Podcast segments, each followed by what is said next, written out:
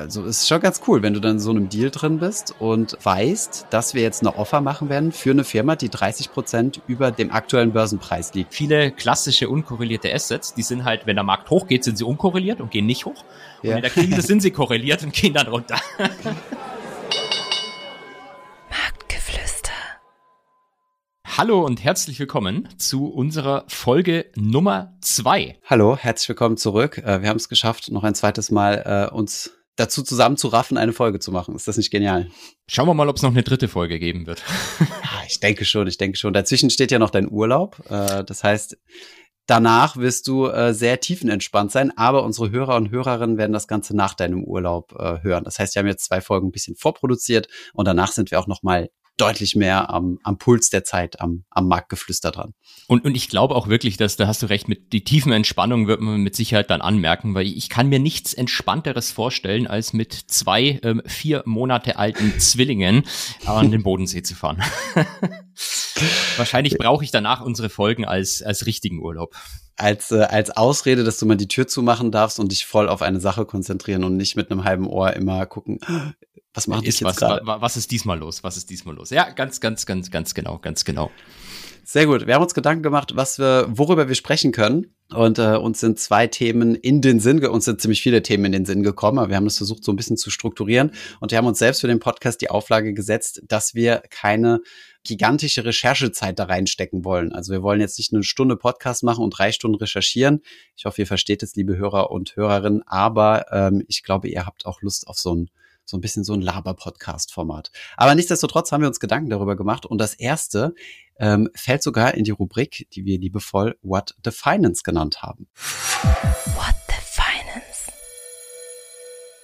Und hier haben wir uns diese Woche den Begriff rausgesucht, dekorrelierte Assets, weil du, Holger, hast das Thema schon angesprochen, so ganz am Rande in unserer letzten Folge. Und deswegen müssen wir da heute unbedingt mal drüber sprechen, weil das klingt so schön technisch. Und das ist auch mein absolutes Lieblingsthema. Dekorrelierte Assets, wow. unkorrelierte Assets, wie man es auch immer nennen möchte. Ähm, auf der einen Seite verbindet es natürlich das, die mathematischen Nerd-Themen. Ich hatte früher Statistikveranstaltungen gehalten, da war das ein hochbeliebtes Thema bei den Studierenden, glaub mir.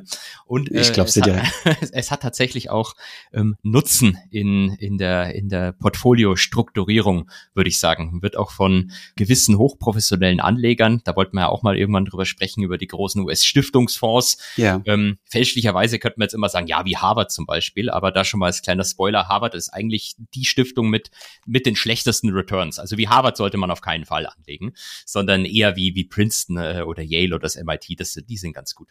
Genau, un unkorrelierte, dekorrelierte Assets. M müssen wir erstmal drüber sprechen, was es eigentlich ist, oder? Ja, vielleicht erstmal über das Thema Korrelation.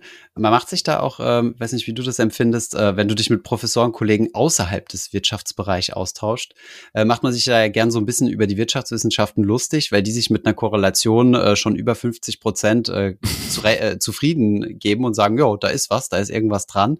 Und äh, wenn du das einem Physiker zeigst, sagt er, nicht signifikant, hat nichts damit zu tun. Also vielleicht sprechen wir mal darüber, was heißt Korrelation in unserem Umfeld. Genau, also da hast, hast du völlig recht und ich würde sogar noch kurz dazu sagen, das geht sogar weiter. Also wenn, wenn, wenn Mathematiker, ich bin ja Mathematiker, wenn Mathematiker unter sich sprechen, je mhm. angewandter du bist, desto mehr wird quasi ein bisschen auf dich herabgeguckt. Und ah, ja. irgendwie äh, wahrscheinlich ganz oben auf der, auf der, auf der Hacklinie stehen dann irgendwie, keine Ahnung, so mathematische Logiker oder Zahlentheoretiker oder sowas. Theoretische Mathematiker, gibt's sowas? Ja, nur, nur. Ah ja, okay. Nee, äh, genau, also äh, genau, was ist eigentlich Korrelation? Korrelation. Und ähm, ich habe da einen schönen Spruch, wie ich das immer in der Vorlesung erkläre. Also Korrelation ist, und das weiß ja vielleicht auch äh, jeder da draußen, der es schon mal gehört hat, ist einfach ein, ein Maß für, für Abhängigkeit. Also wie Dinge zusammenhängen. Aber, und das ist ähm, das kleine Nerdwissen, das wir hier noch mitgeben können. Es ist einfach eine bestimmte Abhängigkeit, nämlich die sogenannte lineare Abhängigkeit. Und ganz wichtig ist, nur weil was unkorreliert ist, weil es geht ja jetzt um unkorrelierte Assets, heißt es nicht, dass die überhaupt nichts miteinander zu tun haben. Das ist eigentlich so mein, meine Lieblingsfrage in den Klausuren. Und ich glaube, man kann sich, man kann sich ein bisschen so merken wir müssen ja hier irgendwie an der Lebenswirklichkeit von Leuten aus der Finanzindustrie bleiben. Also es gibt halt Alkohol und Koks. Und nur weil du von Koks unabhängig bist, heißt ja nicht, dass du keinen Alkohol trinkst. Und so ist es auch mit der Korrelation. Nur weil du linear unabhängig bist, also Korrelation von Null hast, heißt es nicht, dass du nicht doch was irgendwie miteinander zu tun hast. Gibt es eine, gibt es eine Korrelation zwischen den beiden Konsumverhalten? Genau. Nee, also was sind jetzt unkorrelierte Assets? Ja, meistens äh, guckt man sich äh, die täglichen Schwankungen, also die täglichen Renditen, sage ich mal, an und äh, kann zum Beispiel, ich habe jetzt irgendwie ein Wertpapier und dann messe ich einfach, wie stark ist die Korrelation der täglichen Schwankungen zum zum Beispiel MSCI World. Mhm. Und vor allem, was, was man vielleicht auch noch verstehen muss, die Korrelation gibt nicht unbedingt eine Richtung an, oder? Ähm, das ist eigentlich eine gute Frage, über die ich tatsächlich mal nachdenken müsste. Nee, also, also das bedeutet, ich, ich ja, kann ich weiß, was du meinst. Ja, nee, sorry, sag. Äh, wenn ich zum Beispiel jetzt ein Asset habe, was sehr konstant und langsam steigt, das Sparbuch in Anführungszeichen, mhm. das ist ja relativ klar, äh, dass ich da meine, keine Ahnung, 0,2 vielleicht jetzt wieder kriege und das sehr, sehr stetig und da drumherum schwankt jetzt beispielsweise eine, keine Ahnung, Dogecoin und mhm. äh, der hat eine riesen krasse Schwankung, hat aber meine und ist deswegen auch super stark dekorreliert, ja. Stimmt es so? Ähm, ich überlege, ja, also zum Sparbuch wird, äh, wird Dogecoin vermutlich eine, eine relativ schwache Korrelation haben. Oder sagen wir mal vielleicht eine Korrelation von, von null. Ähm, genau, das heißt aber nicht, dass es genau in die gegen, gegenteilige Richtung gehen muss. Genau, also null, mhm. null bedeutet halt im Wesentlichen, wenn wir jetzt einfach mal so, so dreist sind und sagen, das heißt keine Abhängigkeitsstruktur, was nicht ganz stimmt, aber egal, mhm. dann, dann bedeutet es halt, wenn, wenn das eine Asset hochgeht, dann ist es erstmal scheinbar random, was das andere Asset macht.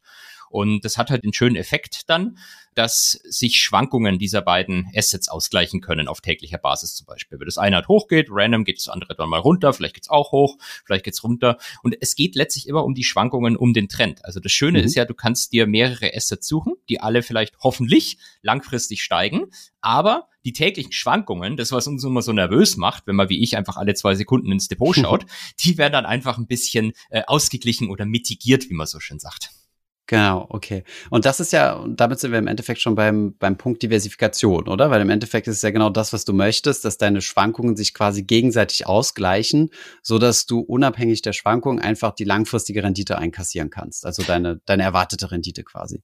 Genau, das ist eigentlich die Idee, dass du quasi deine erwartete langfristige Rendite hast, aber dass die täglichen, wöchentlichen, monatlichen Schwankungen einfach nicht zu groß sind. Weil wenn man jetzt einfach so ein Boomer ist wie ich, dann sagt man, keine Ahnung, können wir mal sieben Prozent, ist geil, will ich mal eine sieben Prozent haben, aber ich ja. will halt nervös werden.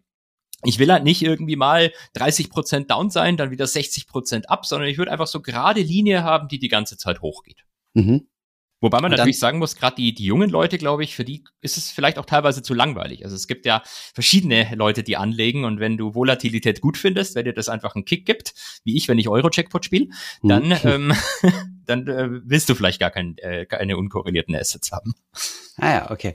Das bedeutet, ähm, deswegen kombinierst du, also du versuchst idealerweise verschiedene Assets, also Anlageklassen, äh, können wir gleich mal drauf zu sprechen kommen, mhm. was das sein könnte, zu finden, miteinander zu mischen, die möglichst äh, gering korreliert sind. Und äh, gibt es negative Korrelationen? Das bedeutet, wenn der eine steigt, fällt der andere üblicherweise. Genau, ja, das gibt's auch natürlich. Ähm, ich, die, die Frage ist eben aber, ob man das möchte. Weil dann mhm. hast du ja wirklich den Effekt, dass sich theoretisch, wenn du jetzt eine Korrelation von minus eins hast, dann ja. ist es halt immer so, wenn das eine hochgeht, dann geht das andere runter. Dann gleicht sich's ja immer aus. Und eigentlich, was du, was Bleib ich auf null. Genau. Was du hm. lieber haben möchtest wahrscheinlich ist, dass es eben möglichst unkorreliert ist, dass es halt, wenn man jetzt so weit geht, auch ins mathematische nicht ganz stimmt, nicht unbedingt was miteinander zu tun hat. Mhm.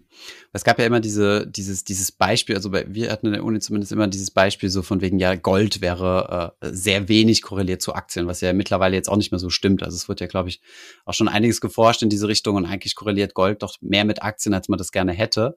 Weil ansonsten, wenn du eine Assetklasse hättest, jetzt mal ausgeschlossen das Shorten, ne, damit mhm. könntest du dir ja quasi direkt eine negative Korrelation ja. von minus eins produzieren. Aber das schließen wir mal aus. Angenommen, du hättest eine Assetklasse, in die du investierst, die ja eine negative Korrelation hast, dann könntest du ja eigentlich einen risikofreien Return machen, oder? Genau, genau, absolut. Wenn, wenn ich Sachen finde, die wirklich perfekt negativ korrelieren, dann kann ich mir die zusammensetzen, dann kriege ich einen risikofreien Return. Ähm, aber wenn man jetzt sagt, äh, man glaubt irgendwie an größtenteils Arbitragefreiheit im Markt, dann ist dieser risikofreie Return halt der Return vom Sparbuch am Ende. Ja, wenn man ein ja. hochkomplexes Portfolio gebaut und machen irgendwie 0,2 oder 0,5 oder was es jetzt mittlerweile am Tagesgeld gibt. Oder den in der letzten Folge von dir angesprochenen Premium-Fonds. Genau, genau. okay, ist das immer dein Beispiel für den risikofreien Zins immer in den Vorlesungen oder was nimmst du da? Ähm, ja, eigentlich kannst du, glaube ich, eine Diskussion anfangen, was ist eigentlich der risikofreie Zins? Ja, ja. Also vereinfacht stelle ich mal halt immer und sage den Studierenden auch, stellt euch halt das, was die Zentralbank als Leitzins hat, vor. Dann Vorstellungsgespräch. Ist genau. Das ist eine typische Frage fürs Vorstellungsgespräch, sowas. Genau, und dann, dann, äh, dann wisst wenn jemand dann sagt, ja, der Leitzins, dann kann ich ja schon mal anfangen zu sagen, ja, welcher denn von den dreien bei der EZB? Okay, perfekt. Ich glaube, äh, nach zehn Minuten, ich hoffe, wir haben jetzt unsere, unsere Hörer nicht komplett verloren, äh, weil es jetzt schon ein bisschen nerdy war. Deswegen müssen wir jetzt halt vielleicht direkt in die, in die echte Welt einsteigen. Was gibt es denn für Assets, die sich äh, nachweislich ganz gut miteinander kombinieren lassen, um dadurch, äh, also mit einer geringen Korrelation, um dadurch halt einen guten Diversifikationseffekt äh, zu haben? Ja, das ist jetzt eigentlich die Gretchenfrage. Wenn man die so schnell beantworten könnte, dann äh, könnte man, glaube ich, einfach äh, eine Portfolioberatung aufmachen. Nee, was gibt's? Also generell ist, glaube ich, ein bisschen das Problem für uns Privatanleger, dass alles, was wir kaufen können, was am Markt handelt, per Definition irgendwo so ein bisschen Aktienrisiko drin hat. Mhm. Weil wenn es richtig crasht, dann, dann, dann wird halt alles verkauft. Mhm. Das heißt, ähm, das müssen wir vielleicht mal ein bisschen ignorieren professionelle Anleger würden die Produkte einfach in, in einer Gestalt kaufen, wie sie eben nicht äh, am Markt handeln oder täglich bepreist werden. Äh, aber wenn wir das mal ignorieren, also was gibt's? Mein, mein Lieblingsbeispiel sind, zum, äh, sind immer Musikrechte. Also es gibt ja tatsächlich börsengehandelte Fonds, die im Wesentlichen einfach in Musik investieren, in Musikrechte. Ähm, der, die Künstlerin, die sagt dann einfach, gut, äh, keine Ahnung, bis 70 Jahre nach meinem Tod habe ich eigentlich das Recht äh, an den Einnahmen aus diesen Liedern. Das bringt mir aber wahrscheinlich nichts. Also verkaufe ich das einfach und krieg heute jetzt Cash. Super fetten für mich. Cashflow. Mhm. Genau, fetten Cashflow und die, die Leute, die diesen Musikfonds haben, dann wissen es einfach, die nächsten x Jahre ähm, kriege ich entsprechende Einnahmen draußen. Jetzt kannst du natürlich argumentieren, äh, ob das Lied jetzt oft gespielt wird oder nicht. Hat jetzt vielleicht weniger mit dem S&P zu tun. Ja, das kommt immer auf die Lieder sehr wahrscheinlich an. Vermutlich wird dir kein Fonds die Musikrechte für einen Hit abkaufen, also einen One-Time-Hit, so ein, keine Ahnung, äh, der Song der Fußball-WM oder sowas, den später ja. ein paar Jahren keiner mehr hört, aber solche langfristigen Dinger das schon. Übrigens, äh, ganz interessant, habe ich gestern kennengelernt. Ein Freund von mir hat mir eine Firma gezeigt, die, äh, die dasselbe für YouTube macht. Den könnten wir rein theoretisch unseren aktuellen YouTube-Katalog, mhm. die zukünftigen Cashflows verkaufen und die kaufen uns den quasi einmalig ab. Also wir, wir können zum Beispiel sagen, hier für den ganzen Katalog, der hier schon online ist, für die nächsten fünf Jahren hätte ich gerne äh, meine Ads-Einnahmen upfront und äh, dann kriege ich einmal einen fetten Scheck. Die kriegen natürlich über die fünf Jahre immer die, ähm, die Einnahmen weiterhin und was was ich dafür bezahlen muss, weiß ich jetzt nicht genau, äh, weil es mich ehrlich gesagt auch nicht direkt interessiert, aber es geht, glaube ich, so ein bisschen in diese Richtung, ne? Ja, ich, ich sehe schon den Finanzfluss Royalty Fund. Den können ja. wir doch eigentlich gründen und direkt an die Börse bringen. ja, warum Börse? Dann sind wir reguliert. Lass mal den Kryptomarkt stimmt. machen. Stimmt, wir machen das als Token irgendwie. genau, einfach als Token raushauen. Und dann, äh, und dann können wir uns auch noch so ein kleines Backdoor öffnen, dass wir die, die, die Rechte eigentlich doch noch besitzen. Genau, und dann schöner Rugpull und äh, ab an die, äh, ab an den Strand für den Rest des Lebens. Genau. Äh, das war übrigens auch schon mal, äh, kommen gleich noch zu den dekorierten Assets. Das war übrigens auch schon mal eine große Diskussion bei uns auf dem Discord hm? für, äh, dass, dass wir einen Finanzus Coin launchen wollten oder beziehungsweise, dass die Community da ganz wild drauf war. Die einzige Bedingung für mich war aber gewesen, dass der nicht handelbar ist, weil ich keine Lust hatte, dass, äh, dass da Leute ihr gesamtes Vermögen reinstecken oder so. Also wir hätten dann zum Beispiel Coins ausgezahlt, wenn du kommentierst auf dem Discord oder wenn du uns irgendwie Bugs meldest oder, oder was auch immer, ne? Also einfach hm? für Community Interaction. Und ähm, ja, ist dann aber wirklich dran gescheitert, dass du eigentlich jeden Coin an, an, an beliebig an der Börse listen kannst oder halt einfach sozusagen OTC oder, oder Private to Private äh, handeln kannst. Das heißt, die und, äh, Leute hätten dann wahrscheinlich angefangen, das Zeug zu handeln, oder? Genau, genau. Und da hatte ich ehrlich gesagt nicht so Bock drauf, weil ähm, das kann PR-mäßig ziemlich nach hinten losgehen. Und ähm, ja, außerdem weißt du auch nie, also ich, ich kenne mich im Code nicht genug aus, das heißt, ich hätte da schon gern gehabt, dass einer unserer Programmierer mal drauf schaut, um zu verstehen, ob es da nicht irgendwelche Backdoors gibt und ja. Naja, das so zum Thema Coin. Hast, hast du noch andere Beispiele außer diese, äh, diese Musik-Royalty-Funds? Das ist ja eigentlich schon ziemlich interessant. Das klingt fast so nach einer typischen deutschen Ding wie so ein Schiffsfonds oder so. Geschlossener Schiffsfonds. Was genau. could possibly go wrong? hm. Ja, nee, ich habe tatsächlich noch ein anderes Beispiel.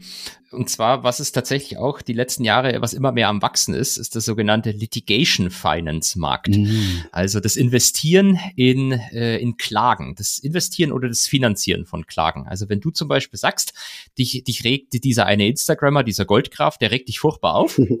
und du willst den einfach verklagen, dann könntest du zu einer dieser Firmen hingehen, die finanzieren dir die Klage und wenn ich dir dann fünf Millionen Schadensersatz zahlen muss, dann trittst du eine größere Summe davon an den, an den Klagefinanzierer ab, aber hast halt auch nicht das Rechtsrisiko, wenn die Klage gegen dich läuft, dass du am Ende auf den Anwaltskosten sitzen bleibst.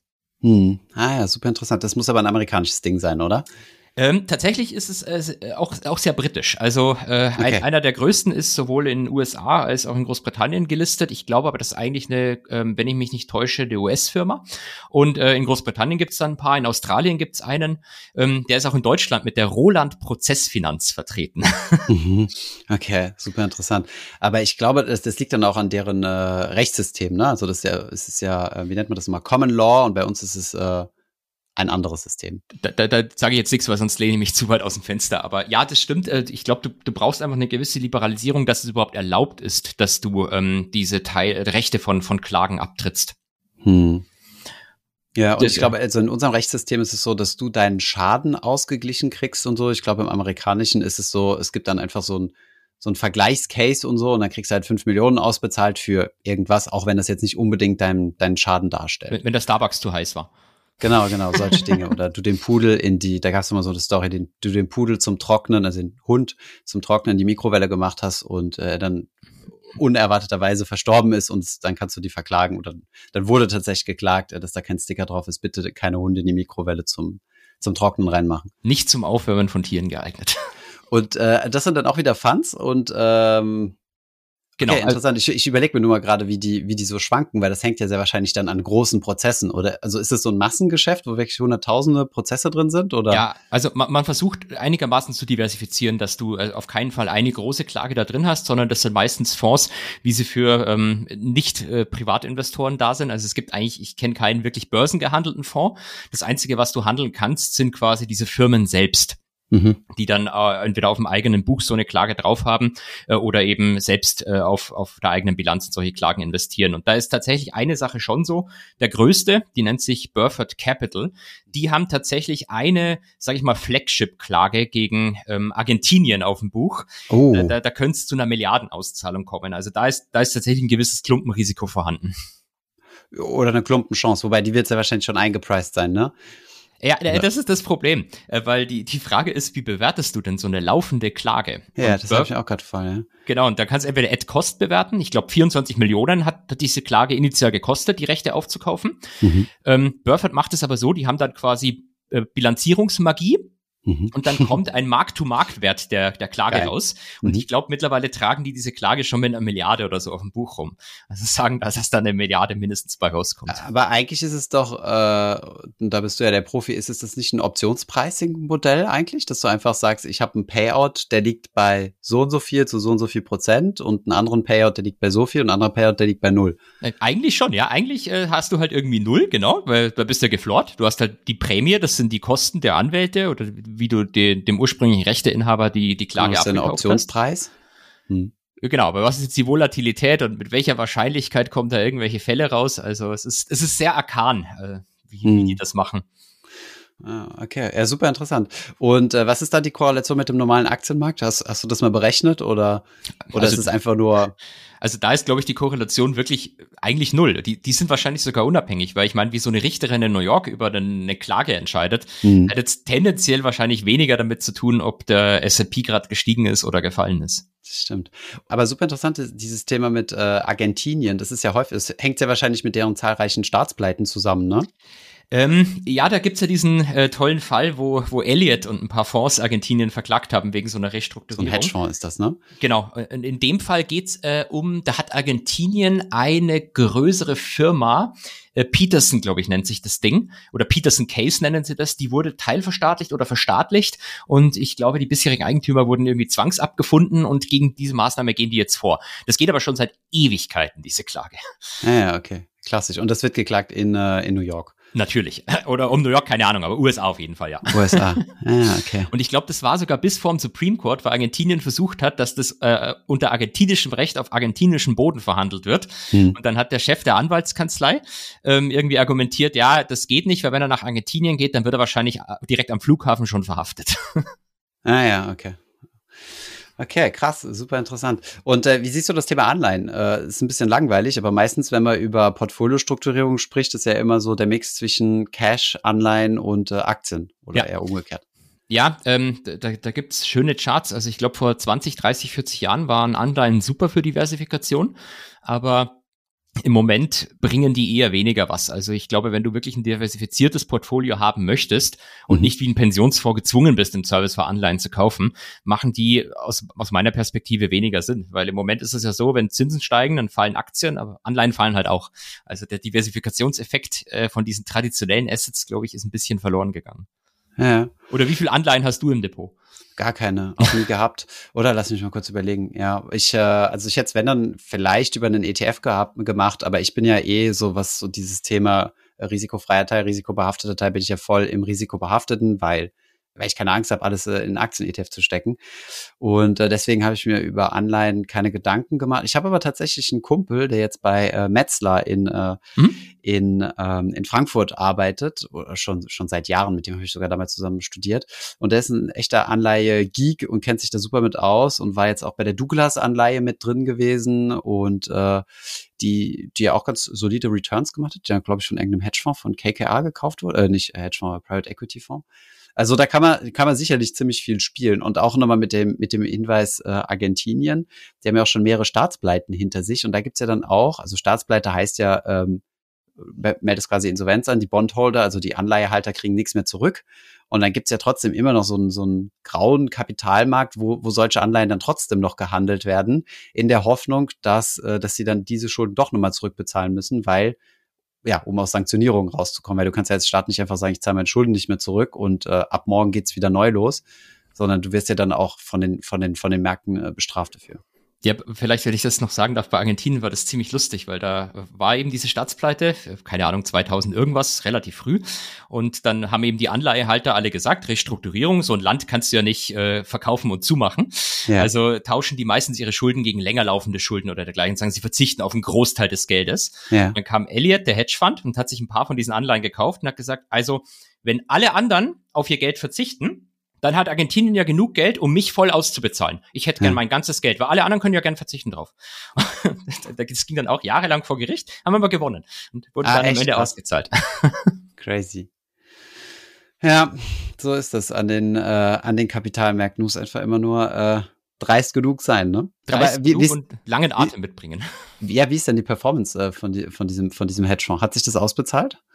Äh, also ich, ich habe die Zahl ehrlich gesagt nicht im Kopf, aber das, das, war, eine, das war ein Mega-Return, die die gemacht haben. Also ich, ich, ich lehne mich jetzt aus dem Fenster und sage, es waren auf jeden Fall ein paar Milliarden, die sie bekommen haben. Krass. Aber haben halt wirklich äh, lange, lange, lange darauf warten müssen, bis das Geld kam. Ja, na gut. Vielleicht äh, zahlt sich das ja dann positiv jetzt auf deren Litigation äh, Fund äh, Track Record aus. Also dass die Leute denken, ah, die Wahrscheinlichkeit ist, äh, ist hoch, die haben schon mal gewonnen, vielleicht, vielleicht gewinnen sie nochmal. Schauen wir mal. Okay, krass. Ja, gut. Gibt es sonst noch was zum Thema dekorrelierte Assets, die wir unbedingt noch besprechen müssen? Be beziehungsweise, warte, noch eine Sache, die mich interessieren hm? würde. Also erstens mal, wie lange sollte ich eine Korrelation betrachten? Weil so eine Korrelation musst du ja quasi berechnen, ne? Und es bringt ja nichts, wenn die zwei Wochen dekorreliert sind, sondern ich, ich muss das auf einen langen Zeitraum machen. Und äh, wie treffe ich dann auf der Basis Entscheidungen und mich das in mein Portfolio bei? Ja, das ist jetzt die Frage, da, die versuche ich mal geschickt zu dodgen, um ja. darauf möglichst keine Antwort zu geben, weil wie, wie, wie, du sagst, also die Frage ist halt, wo kommt die überhaupt her? Und mhm. dann, äh, ich, es macht auch wenig Sinn, über 20 Jahre so eine Korrelation auszurechnen, weil Abhängigkeitsstrukturen verändern sich ja die ganze Zeit. Das stimmt, ja. Eigentlich brauchst du ja nicht die historische, eigentlich willst du ja die Abhängigkeitsstruktur in der Zukunft haben.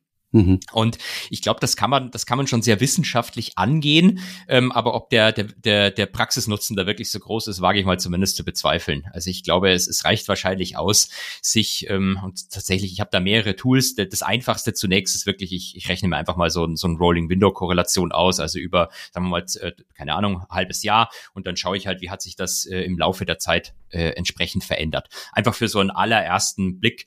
Äh, insbesondere interessiert sich ja ähm, eigentlich willst du ja in, in Krisen äh, unkorreliert sein. Ja. Das Problem ist ja viele, viele klassische unkorrelierte Assets, die sind halt, wenn der Markt hochgeht, sind sie unkorreliert und gehen nicht hoch. Und ja. in der Krise sind sie korreliert und gehen dann runter. Naja, okay, da können wir ja mal, äh, genau, da gab es ja einige im Corona-Crash, einige Robo-Advisor, aber auch äh, Plattformen, die mit Riester-Renten und Co., äh, die ja so eine, so eine Strategie hatten, äh, so eine, wenn es zu viel Volatilität am Markt gibt, steigen wir aus. Das heißt, die sind wunderbar mit runtergegangen und sind dann aber unten liegen geblieben und nicht mehr mit hoch, ja. Ja, die ja, sind dann irgendwie komplett in Bonds wahrscheinlich und da bleiben sie jetzt. Genau, bis du in deine wohlverdiente Riester-Rente reingehst. Äh, okay, spannendes Thema. Kann man diese Effekte eigentlich auseinandernehmen? Also, dass du sagst, äh, wo, wo kommt dieser Korrelationseffekt her? Weil du ja gesagt hast, äh, Abhängigkeiten verändern sich. Kriegst du die Abhängigkeiten aufge, aufgeteilt irgendwie? Du meinst über mehrere Zeiträume zum Beispiel? Ähm, ne, über also warum die miteinander korrelieren. Also eine Gemeinsamkeit, warum zwei Aktien zum Beispiel mit korrelieren, sind sehr, ist ja wahrscheinlich, weil sie Aktien sind. Mhm. Also sie sind sprich am Aktienmarkt, das, was du ja meintest, ne, wenn alle ihre ja. Aktien verkaufen, ist die Wahrscheinlichkeit hoch, dass beide mit da drin sind. Und dann gibt es ja sehr wahrscheinlich noch andere Faktoren. Kann, kann man das gut splitten? So wie man ja zum Beispiel bei den Faktorprämien versucht rauszufinden, was treibt die Rendite von einer Aktie. Dadurch, dass sie klein ist, macht sie vielleicht mehr Rendite oder eine Value-Aktie ist und so weiter ich würde mal, wie ich so weit aus dem Fenster lehnen, sagen, da gibt es sicherlich Untersuchungen in die Richtung. Eine Sache, die ich selber mal gemacht habe, ähm, damals äh, mit äh, der TU München zusammen, da haben wir uns nicht, haben wir nicht die Korrelationsstruktur splitten wollen, sondern haben wir geguckt, wann verändern sich denn so globale Korrelationen. Also haben wir uns mhm. quasi Aktienmärkte überall auf der Welt, Volatilitätsindizes angeschaut und hatten so ein lustiges mathematisches Modell, wo dann quasi random irgendwann ein Punkt kommt und plötzlich verändern sich die ganzen Korrelationen. Und dann mhm. haben wir versucht, aus der Vergangenheit so Punkte zu identifizieren, wo die Abhängigkeitsstrukturen zusammenbrechen. Das ist dann ist immer wissenschaftlich ganz toll, aber ich weiß nicht, ob das wirklich so viel in der Praxis am Ende bringt. Naja, okay. Das heißt, du mischst einfach nur deine ähm, Song-Fonts oder deine Songrechte-Fonts mit ins Portfolio rein, schaust, äh, hast für dich ja wahrscheinlich mal durchgerechnet, dass die relativ unkorreliert sind und äh, ja, hoffst dadurch jetzt auf weniger Volatilität bei gleicher Renditeerwartung. Genau, das ist so die Idee. Aber ich habe tatsächlich so ein richtiges Nerd-Computer-Modell gebaut in R. Da können wir irgendwann andermal drüber sprechen, um so ein Risiko. Ja, so ein äh, Statistikprogramm, ne? Genau, genau, genau. Ah, ja, okay. Und dann also, kannst du dir so tägliche Portfolio-Risiken ausgeben, wenn er lang genug gerechnet hat. Ähm, mit was hast du in der Bank gearbeitet? Mit, äh, mit Excel oder habt ihr da tatsächlich auch so Statistikprogramme genutzt? Nee, da war das, das Hauptprogramm Excel und das größte Drama war wahrscheinlich dann immer, wenn so ein altes äh, Finanzprodukt, das wirklich noch in einem Excel-Sheet gepreist ist, wenn sie das hm. Excel-Sheet dann morgens aufgehängt hat und keiner hat's gemerkt. Und dann war der Preis einfach immer der gleiche. Ach so, weil diese, weil diese, weil die live berechnet werden oder wie? Ja, es gab tatsächlich noch so ganz alte Produkte, die äh, in Excel gepreist worden sind. Da musste mhm. halt das Excel-Sheet irgendwie laufen, damit der, der Live-Preis rauskommt. Das Ach, krass. macht man natürlich mit neuen Sachen nicht mehr. Das waren eher so, so, so Legacy-Produkte, wie man so schon sagt. Äh. Aber ähm, ein nicht zu unterschätzendes Risiko. Es gibt doch auch dieses schöne Meme, wo so ein Atlas die Welt trägt und dann steht irgendwie Excel da Genau, drauf. genau. Das, da, genau, da wollte ich auch drauf ansprechen. Genau, mit so mit der kompletten Weltkugel auf dem, auf dem Rücken und da steht Fett Excel drauf. Finanzindustrie gehalten durch Excel, ja. War, war das äh, auch bei dir im Berufsalltag das wichtigste Programm neben Outlook? Ja, auch, aber vor allem viel PowerPoint. Ich ah, stimmt, stimmt. äh, bei uns musst du leider ziemlich, also im, äh, können wir gerne auf das Thema nochmal zu sprechen kommen. Unterschied Public Market, Private Market, das hatten wir uns ja auch vorgenommen für heute. Ja. Aber genau, ich äh, habe äh, sehr, sehr viel PowerPoint-Slides gebaut und äh, viele Shortcuts gelernt und so weiter. Übrigens, ein kleiner so Fun-Fact an der Seite. Es gibt einige Dinge, die wir auch in der heutigen Firma noch machen und die wir da vollständig automatisiert haben, wo wir früher einfach in der Bank immer so eine kleine Praktikantenarmee hatten, äh, die das Zeug für uns gemacht haben. Beispielsweise hatten wir so eine kleine Präsentation jeden Morgen. Also bei mir auf dem Floor waren auch alles, alle Deals, die mit äh, Rohstoffen zu tun haben. Mhm. Und dann gab es jeden jeden Morgen, äh, ich glaube Montagmorgens war das nur so ein, so ein Update von so einem, so einem Infodeck zum Brent und, äh, und allen möglichen anderen äh, wichtigen, wichtigen Indizes im, im Rohstoffbereich. Das musste immer ein Praktikant updaten. So völlig verrückt, weil man das ja komplett automatisieren kann. Aber Praktikanten sind sehr wahrscheinlich günstiger. Die kosten halt nicht so, äh, nicht so viel. Und wenn, wenn ich da eine, äh, bei der Gelegenheit auch eine Sache einschieben darf, ähm, ich war ja bei, bei Goldman bei den Zertifikaten und da yeah. waren wir mal kurz vor der Invest, glaube ich, war das sogar, vor dieser Messe in Stuttgart Aha. und ähm, hatten ähm, so Zertifikate, Ratgeber, ganz viele gedruckte Hochglanzbroschüre schon äh, quasi am Floor, bereit, yeah. damit wir die mit zur Messe nehmen. Und ähm, dann kam aber irgendwie eine neue Compliance-Richtlinie. Es dürfen keine Wertpapier-Kennnummern in diesen ähm, ähm, Katalogen enthalten sein. Ich weiß schon, was kommt.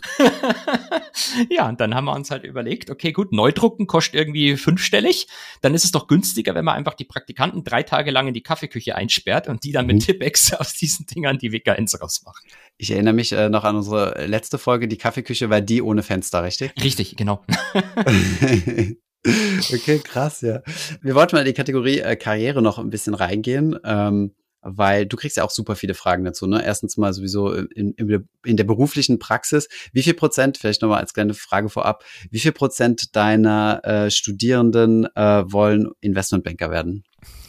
Das äh, kann ich dir statistisch nicht sicher beantworten.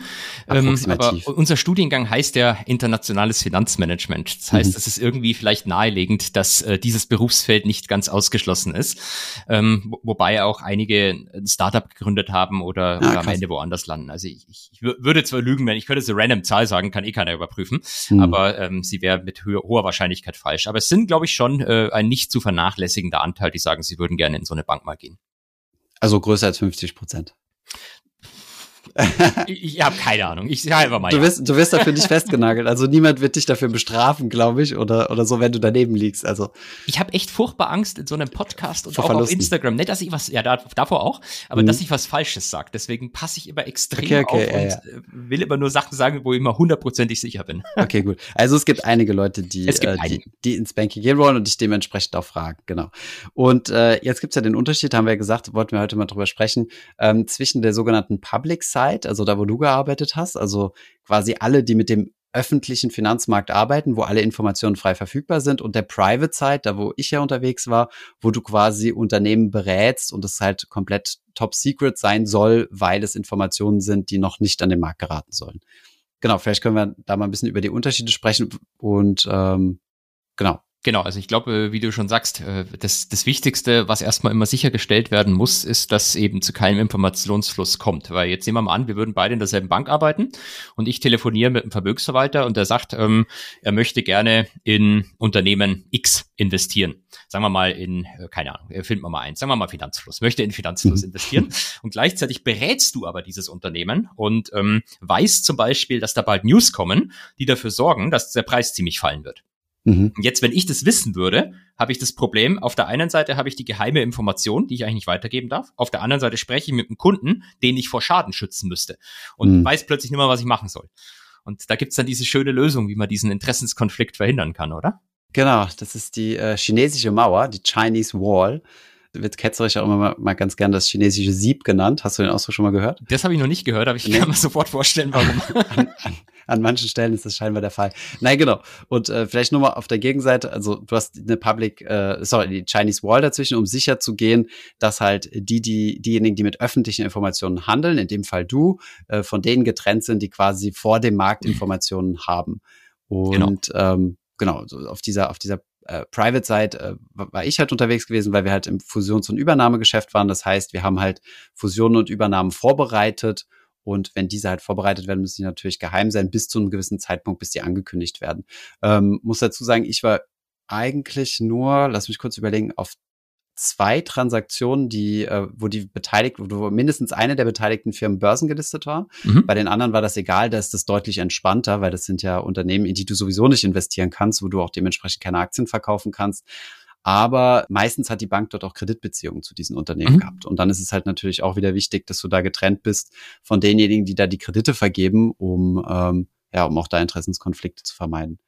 Aber rein theoretisch, also zum Beispiel, also wir durften zum Beispiel auch überhaupt keine Aktien besitzen, keine Einzelaktien, sondern nur breit gestreute Fonds, also sowas wie ETFs zum Beispiel.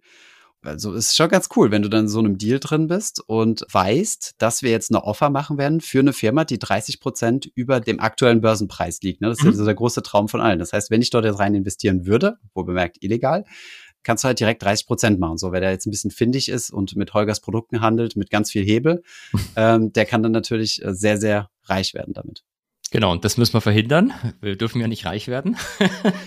Aber äh, genau, deswegen wird eben geguckt, dass solche Informationen nicht auf die auf die Public-Seite kommen.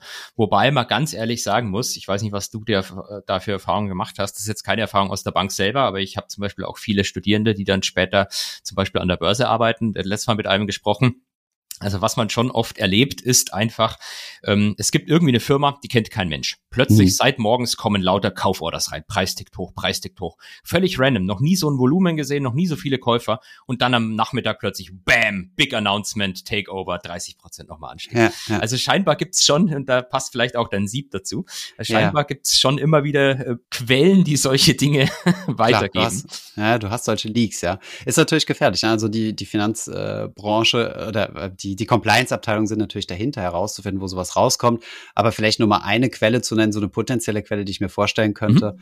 Ähm, wir waren natürlich hochreguliert, weil wir in der Bank saßen, aber wir haben ja auf solchen Deals äh, massig viele Berater gehabt. Ne? Also es sind dann irgendwie Big Four, äh, die, die irgendwelche Due Diligence machen, ähm, Finance Due Diligence, HR Due Diligence, juristische und weiß der Geier was, ne? Äh, dann hast, hast du auch oft Strategieberater mit drin, also so BCG, McKinsey und Co die, ähm, die dir dann rational erklären, ähm, warum das sinnvoll ist, äh, so einen Deal zu machen. Wir haben das natürlich immer so erklärt äh, oder für uns so argumentiert, ja, wenn es einen Deal gibt, gibt's Fees für uns, also wir verdienen damit Geld. ich äh, pauschalisiere das jetzt ein kleines bisschen, aber du musst es natürlich schon rational darstellen. Aber du hast viele äh, Strategieberater mit drin und äh, die sind an solche Dinge, außer korrigiere mich, wenn, wenn das anders ist, aber außer über Ehren, über so einen Ehrenkodex nicht gekoppelt. Also zumindest habe ich einige äh, kennengelernt, die meinten so, nö, die können ihr Aktiendepot handhaben, wie sie wollen. Gut, da würde ich zumindest äh, bei den großen Beratungen minimal Widerspruch einlegen. Also ich, ich weiß es so, dass bei einer bekannten Beratung ist zum Beispiel so, die dürfen ähm, nur Aktien kaufen von Firmen, die nicht Kunde sind. Ah, und ja, okay. ähm, was, was zum Beispiel bei uns in der, in der Bank so war, und ich glaube, das ist auch wahrscheinlich bei den Beratungen so, ich, ähm, vielleicht äh, war, war das bei euch auch so, dass du eh jeden Trade, den du machen willst, den musst du vorher approven lassen. Also du sagst quasi, okay, gut, ich würde gern die Deutsche Bank kaufen, mhm. dann gibst du das in so ein System ein und dann muss erst jemand genehmigen, okay, gut, der Holger Fink, so hieß er damals ja noch, darf mhm. jetzt die Aktie der Deutschen Bank kaufen. Ja. Um, um eben auch sicherzustellen, dass da kein, kein Unfug betrieben wird.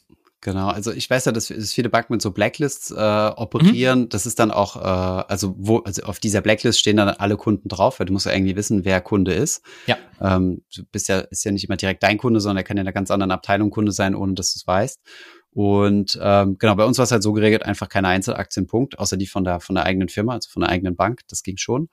Ja, aber wo, wo denkst du, kommen solche Leaks her? Also das ist immer ganz, immer spannend, ne? Aber also ich meine, es sind ja, sind ja offensichtlich an so einer, an so einem Ding kriegen ja auch in der Firma viele Leute mit. Dann vielleicht hast du mal irgendwie die Präsentation im Zug weggeschmissen.